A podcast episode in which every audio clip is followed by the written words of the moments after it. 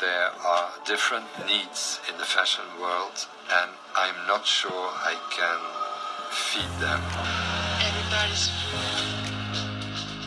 Historia y moda es un recorrido por nuestra cultura, el arte, la economía, la política y los roles de género que han tejido nuestra sociedad desde la prehistoria hasta el día de hoy. Todo esto teniendo la moda como hilo conductor. Este es un viaje para quienes quieran conocer su pasado, entender su presente y escribir su futuro.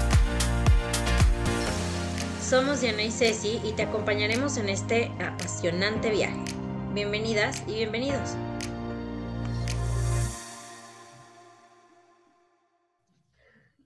La ropa no es más que un símbolo de algo escondido en lo profundo. Virginia Woolf. Bonjour, bonsoir, gracias por acompañarnos nuevamente a otro episodio en el que otra vez el arte nos irá conduciendo a través de un capítulo con menos ropa. Anteriormente hablamos de la moda en las obras impresionistas. Hoy pasaremos a la siguiente capa de debajo, es decir, la lencería, y qué mejor ejemplo que Nana de Manet para dar pie a ello. Los invitamos a seguir el episodio con las imágenes de nuestro Instagram, historia y moda guion bajo, a modo de audioguía. Cada vez que escuchen, significa que deben pasar a la siguiente imagen. Entre el desnudo y el vestido hay una tercera categoría preliminar, la ropa interior, que puede caracterizarse como una vestimenta sexual, secreta, oculta bajo la fachada exterior de la indumentaria a la moda e inmediatamente próxima al cuerpo desnudo. Hay dos tipos de lencería, la blanda y la dura. El corsé, precursor de la faja y del brasier, pertenece a la segunda categoría, que cumple la función de proveer una base estructurada para la vestimenta exterior. A lo largo de varios siglos, la forma del corsé fue cambiando en correspondencia directa con la forma que adquiría el vestido femenino a la moda. El corsé de satín es tal vez el desnudo de nuestra era, sugirió Edouard Manet. Esta declaración paradójica alude casi seguramente a su cuadro. Nana, de 1877, que retrata a la actriz Henriette Hauser a medio vestir en corsé azul claro, vaporosa lencería blanca, medias de seda azul y zapatos de taco alto. Desde un sillón muy cercano, un caballero completamente vestido, con traje de gala y sombrero de copa, la observa con atención. La imagen del hombre aparece cortada. La mujer es la figura dominante del cuadro y muestra todos los atributos de la sexualidad, a la curvada por el uso de tacones altos, el corpiño y el corsé muy ajustados. El uso del corsé era casi obligatorio, era el sustituto del cuerpo natural. La sociedad se erigía sobre ese concepto que negaba la naturaleza sobre esta nueva corriente que se apropiaba de ella y diseñaba el mundo en función de la moda. Este es un cuadro extraordinario desde el punto de vista de la historia de la lencería y un símbolo del nacimiento de un erotismo vinculado a la complejidad de la ropa interior. La escena parece representar a una actriz que recibe la visita de un admirador, un amante quizás, en la intimidad de su camarín. Rechazado en el Salón de 1877 por ultraje a la moral, Nana suele ser comparado con el escandaloso desnudo moderno Olimpia, también de Manet. Cuando Nana se expuso por primera vez, tras el rechazo del salón, en Giraud Etsy, una tienda de objetos de arte y artículos de lujo cuyos escaparates atraían un gran caudal de atención pública, los reseñadores colocaron la lupa en el atuendo de Hauser, que un crítico denominó deshabile elegante como elemento central para el significado del cuadro. La lencería femenina se dispone en capas sucesivas y desnudar a una mujer es una operación que se realiza en varias secuencias, algo que dará lugar a un nuevo espectáculo. El famoso striptease procede de esta complicación de la ropa interior. Para los observadores de la época, el corsé de satín en color y la lencería de seda indicaban que la mujer retratada era una cortesana. Imitando el lenguaje periodístico de la moda, la revista La Vie Parisienne describió el cuadro Nana como una pequeña ilustración del atuendo para la intimidad. El mismo corsé azul, la misma enagua de seda y la misma modelo aparecen en otro cuadro de Manet, ante el espejo, donde la mujer está sola y de espaldas, ajustándose una tira del corsé. De acuerdo con la biógrafa del artista Beth Archer Bromberg, esta pintura parece ser un óleo preparatorio para Nana e incluso puede haber sido el tema que originalmente se había propuesto Manet, una mujer en su tocador. De hecho, la ausencia de un hombre en ante el espejo es la diferencia más significativa entre ambas pinturas y la fuente principal de las drásticas divergencias entre las interpretaciones de la figura que las protagoniza. La tradición visual de las mujeres en el tocador no solo existía ya en las obras de arte de culto, como Mujer arreglándose de Bert Morisot, sino también en la imaginería popular, que incluía los anuncios publicitarios de corsés.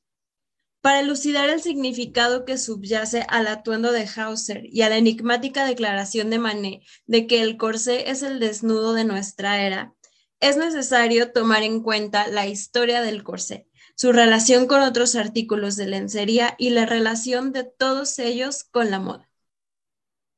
El corsé nació en la España del incipiente siglo XVI como un corpiño exterior ajustado con lazos que se adosaba a una falda con guardainfante. En el transcurso de unas pocas décadas, ya había incorporado varas rígidas de materiales como la barba de ballena, el cuerno o el bocací. Desde las cortes de España e Italia, la nueva moda se extendió hacia Francia y otros países europeos, que la valoraban porque creaba una postura erguida y angostaba la cintura. El corsé siempre modeló la silueta en consonancia con el vestido de moda en el momento. Cuando en la década de 1870 se elongó la línea del torso, por ejemplo, los corsés también se alargaron hacia abajo desde la cintura, por encima del abdomen. Es probable que ciertos avances tecnológicos en la fabricación del corsé, como el invento del moldeado a vapor en 1868, hayan promovido esta nueva silueta. En la época de Nana se usaba el corsé con forma de reloj de arena, curvado hacia afuera sobre la panza y caderas, hacia adentro para acentuar la relativa delgadez de la cintura y hacia afuera otra vez para levantar los pechos. Hacia 1855 había en París unos 10.000 obreros especializados en la producción de corsés, cuya venta local se estimó en, por ahí de 1861, por encima del millón de unidades anuales. La mayoría eran corsés de producción masiva que se hacían con materiales fuertes, como sarga de algodón y varillas de metal, y se vendían a precios de 3 a 20 francos. También había corsés confeccionados a medida, con seda y genuina barba de ballena, que costaban de 25 a 60 francos, e incluso había otros más lujosos, con adornos de encaje, y cuyos precios podían llegar a los 200 francos. La gran mayoría de los corsés eran de color blanco o hueso, al igual que otras prendas interiores de lino o algodón, como la camisa o chemise, precursora de la combinación, los corsé y los calzones largos. Por muy coloridos y suntuosos que fueran los vestidos en boga a mediados del siglo XIX, la ropa interior tendía a ser relativamente sencilla, de materiales como el algodón o el lino y de color blanco. Las mujeres de las clases sociales populares, por su parte, se elaboraban su propia lencería, caracterizada por pocos adornos y la utilización del justillo, que cumplía las funciones del corsé. Sin embargo, en las últimas décadas del siglo, una de las características más impactantes de la moda fue el carácter elaborado de la ropa interior femenina, con la creciente incorporación de materiales como la seda, la muselina y el percal fino, coquetamente adornados con cintas y encajes. Los historiadores de la indumentaria coinciden en fechar la gran era de la ropa interior en el periodo comprendido aproximadamente entre 1890 y 1910, cuando en la prensa internacional de la moda femenina corrían ríos de tinta sobre la fascinante cuestión de la lencería. Las damas utilizaban abundantes prendas con bordados y encajes. Las mujeres de clases altas usaban corsé, prendas muy ajustadas en el busto y amplias faldas con enaguas. Pero las seductoras cualidades de la lencería y los corsés ya causaban sensación en el ambiente del demi-monde desde las décadas de 1870 y 80. La aristocracia del vicio hoy se reconoce por su lencería. Escribió Joris Karl Huysmans en su reseña sobre La nana de Manet. La seda es la marca registrada de las cortesanas que se alquilan a precios altos.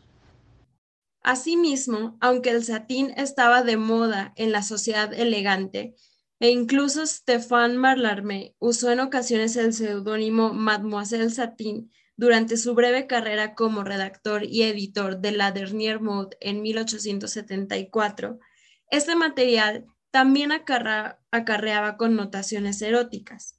La novela Nana de Émile Zola publicada primero por entregas durante el año 1879, una notoria semblanza literaria de la prostitución moderna, incluye a una prostituta llamada Satín y en otra de sus novelas, Au bonheur de Dame, El paraíso de las damas, la lencería expuesta en una tienda de departamentos se ve como si un grupo de bellas muchachas hubiera ido desvistiéndose de sección en sección hasta dejar al desnudo su piel de satín. Hauser, la modelo de Nana, también aparece en un estado de transición, ni del todo vestida ni completamente desvestida. El corsé contiene la plenitud de su carne, como la cuirasse estétique, coraza estética, de un desnudo masculino clásico, mientras que el satín imita la suavidad de su piel. Pocas décadas más tarde, el corsé se internalizaría a través de la dieta y el ejercicio, en el marco de un nuevo ideal cultural de feminidad. Cuando el cuadro de Manet se exhibió por primera vez en 1877, una revista de la época publicó un poema que incluía la siguiente estrofa. Más que desnuda, en camisa, la joven enseña sus encantos, la carne que tienta. Ahí la tienen. Ya se ha puesto el corsé de satín y serena se viste frente al hombre que a verla viene. En última instancia, Nana no demostró que el corsé de satín estuviera dotado de una potencia sexual superior a la del cuerpo desnudo, sino más bien que el corsé extraía su atractivo erótico del cuerpo desnudo que cubría y realzaba. Fue el movimiento entre el cuerpo vestido y el cuerpo desvestido, y obviamente la idea de una mujer que se quita la ropa para un hombre, lo que excitó y escandalizó a los espectadores. Tal como había ocurrido con muchas otras modas, las actrices y las cortesanas fueron las primeras en usar lencería suntuosa y conspicua. Nana es el vivo retrato de la demi-mondaine que está al día con la moda e inicia una nueva tendencia, el uso de corsés hechos con materiales lujosos como el satín en colores tales como el rosa, el rojo y el azul. Nana también viste camisa de seda con breteles ribeteados de puntillas, una enagua con adornos de encaje y calzones de seda. Los calzones que algunos juzgaban impropios para las damas porque los consideraban demasiado masculinos, eran por entonces una prenda relativamente nueva y aún algo controvertida en el guardarropa de la mujer. Hablaremos de esta prenda más adelante. No está claro si los moños azules apenas visibles por encima de las rodillas decoran los calzones o las ligas, pero las novedosas medias de seda atrevidamente azul tienen un adorno en el frente de la pierna que hace juego con el bordado en los zapatos de tacones altos. De acuerdo con Huysmans, inteligente y corrupta como es, Nana ha comprendido que la elegancia de las medias y las pantuflas es de hecho uno de los aditamentos más preciosos que han inventado las putas caras para tumbar a los hombres. Incluso cuando la seda y el satín ya habían comenzado a encontrar aceptación como materiales alternativos para la ropa interior de las mujeres, el color seguía siendo controvertido. El satín blanco se veía flexible, brillante, suave sobre el cuerpo. Como la mujer que lo usaba, el corsé de satín blanco era elegante y seductor, pero aún decente. Un corsé de satín rosa té, por otra parte, era muy elegante y extremadamente sentador, diseñado a todas luces para ser visto y mirado. El florecimiento de la lencería suntuosa y erótica no se produjo en el vacío.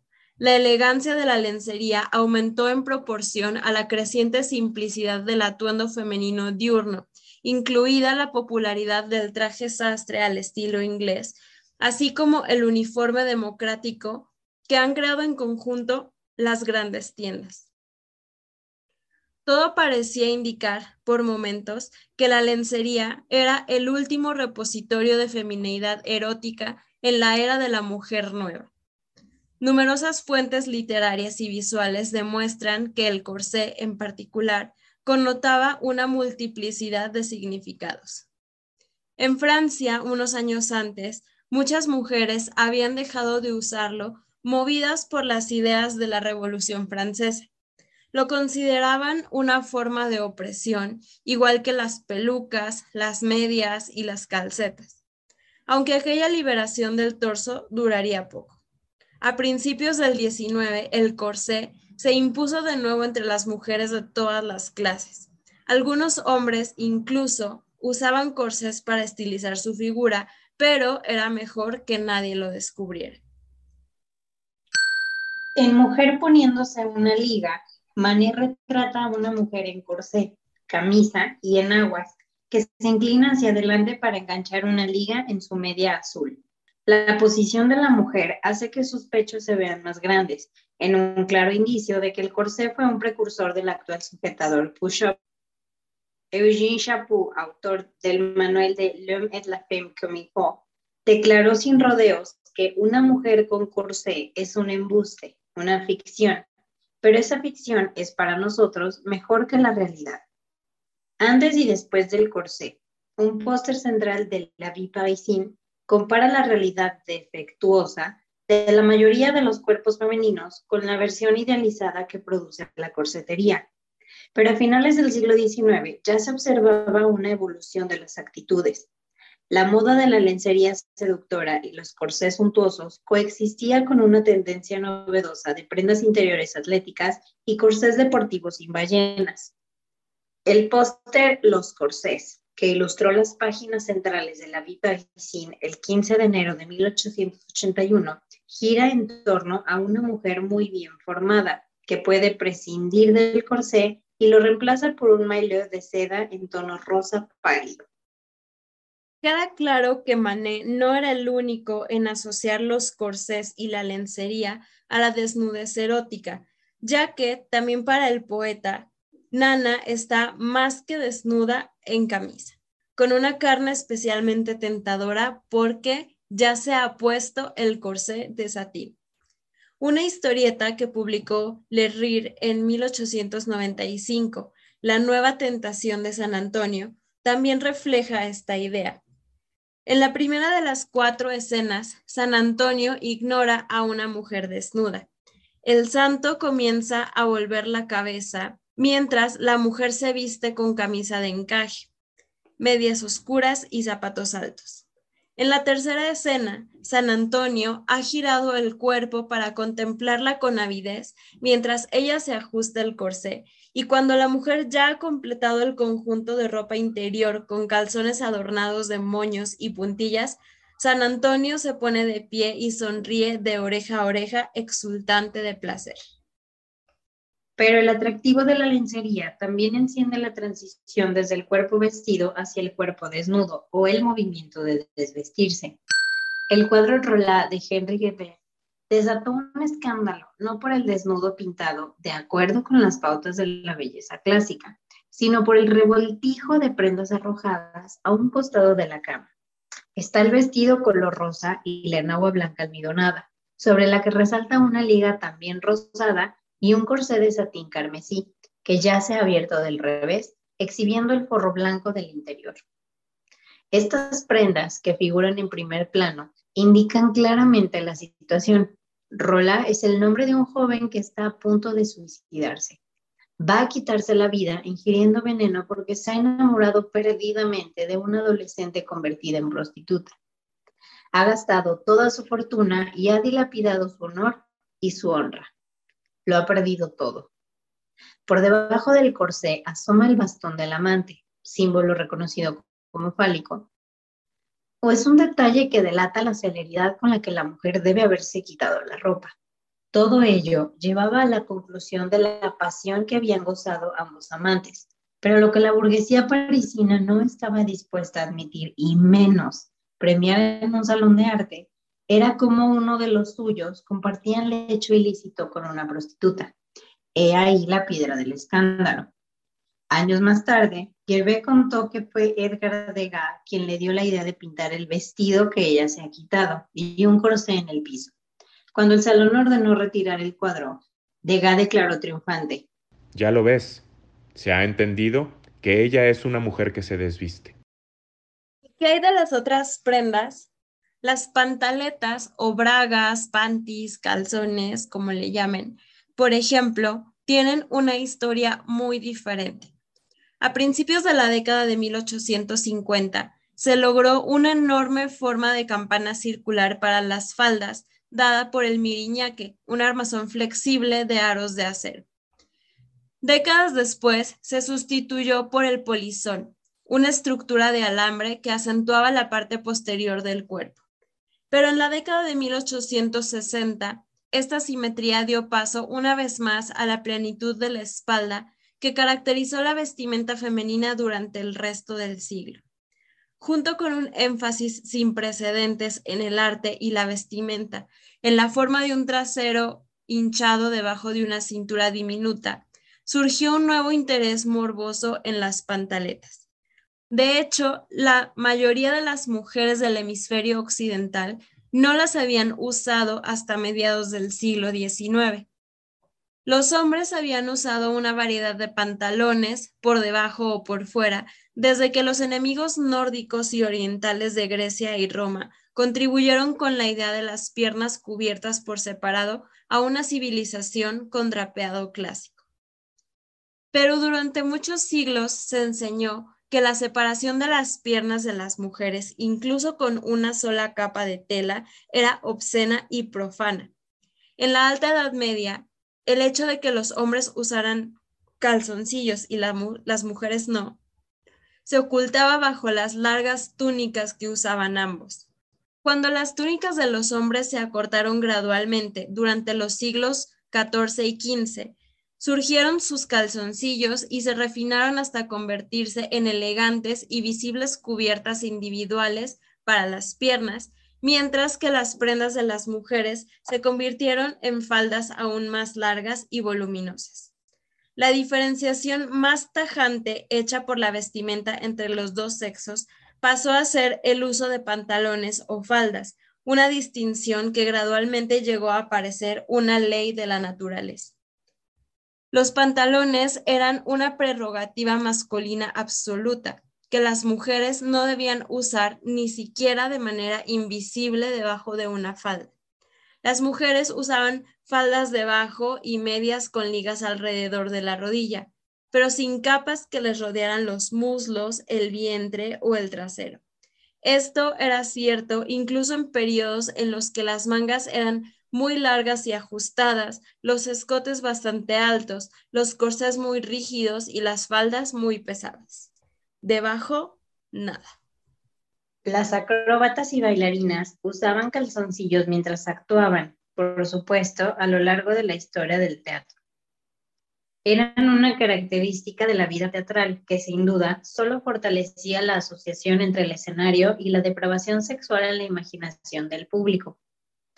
Una vez que la idea de la definición sexual masculina se unió al uso de pantalones, cualquier indicio de este tipo de travestismo secreto por parte de las mujeres se convirtió en un signo de ligera perversión sexual, algo eróticamente estimulante.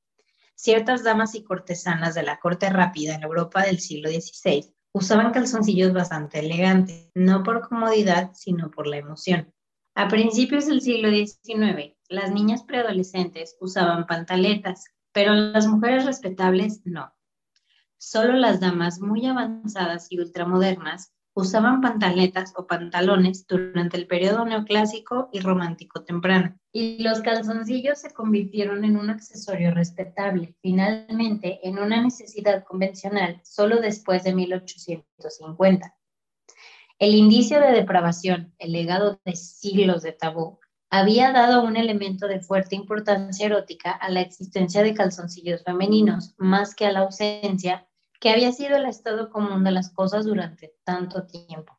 En París, el notorio cancan se inventó a finales de siglo para satisfacer este particular interés lascivo y se produjo una gran cantidad de arte semipornográfico que mostraba enormes traseros vestidos con bragas muy elaboradas.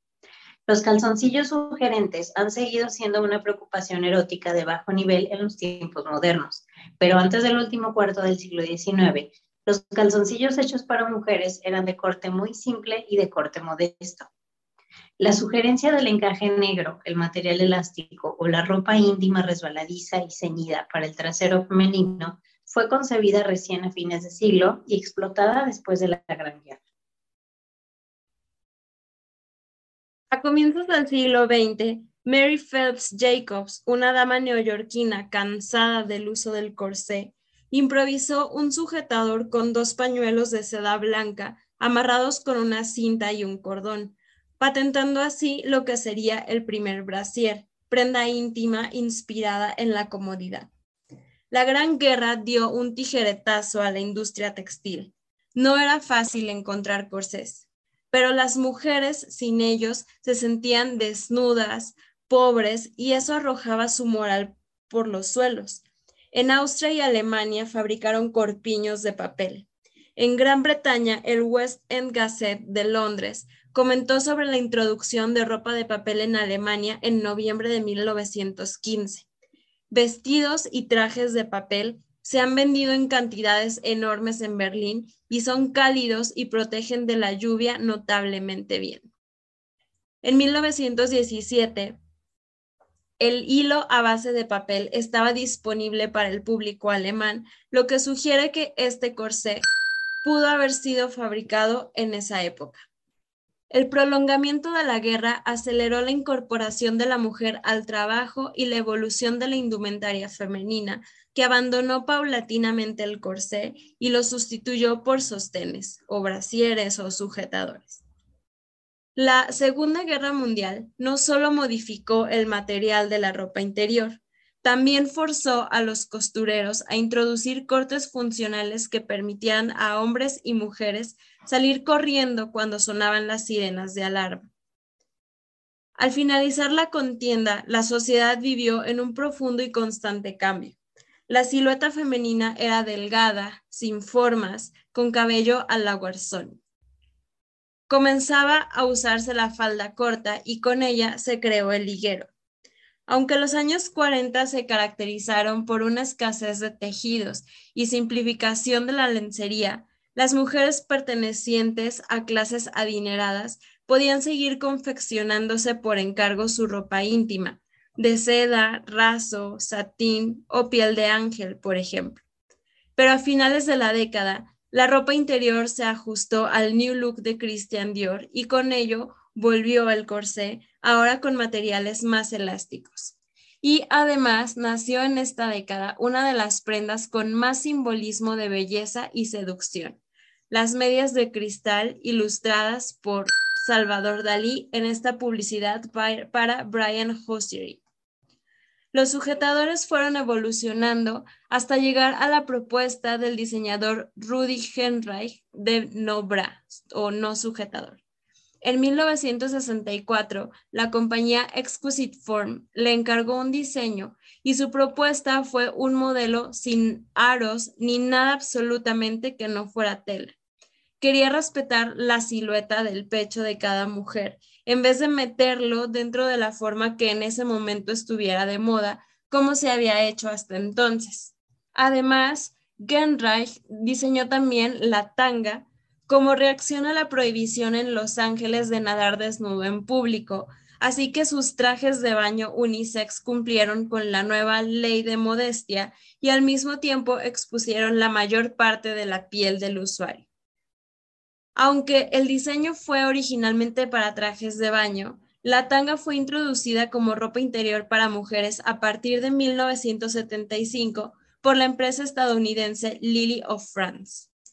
Los modelos de Rudy Henrich supusieron una evolución en la idea que había hasta entonces del sostén. También lo hicieron otros diseñadores a lo largo de la historia.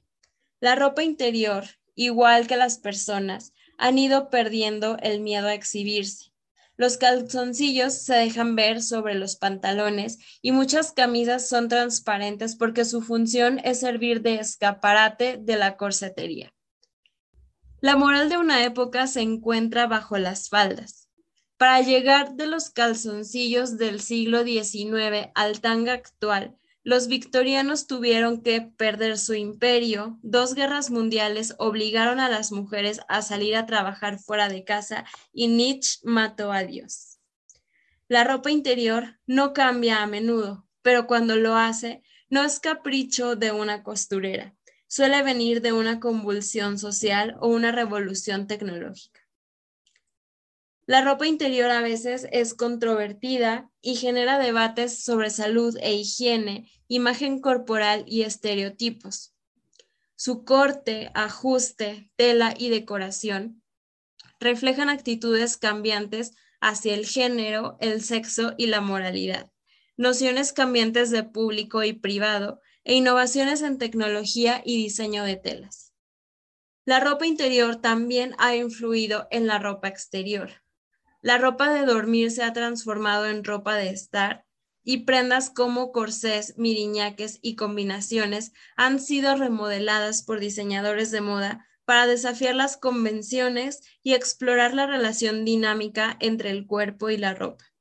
Lo que sí vemos como una constante es la continua intención de modelar, contener y sostener el cuerpo. Hoy tal vez no usemos corsés, pero llevamos un régimen de dietas y ejercicio que no hacen más que modelar, contener y sostener el cuerpo según la moda y la concepción de belleza del siglo XXI. Es este nuestro corsé. Dice el personaje de Lord Henry en el retrato de Dorian Gray. Ser natural es simplemente una pose y es la más horrible que conozco.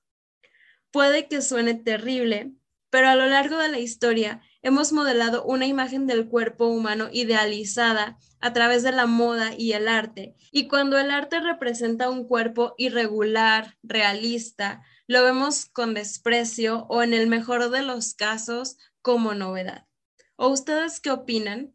La próxima semana vamos a ahondar más en esta reflexión.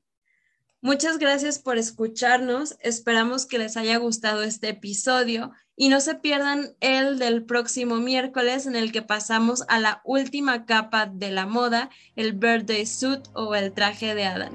Por favor, compartan este episodio si les gustó con sus cortesanas, cortesanos, musas, familia y amigos. Chao.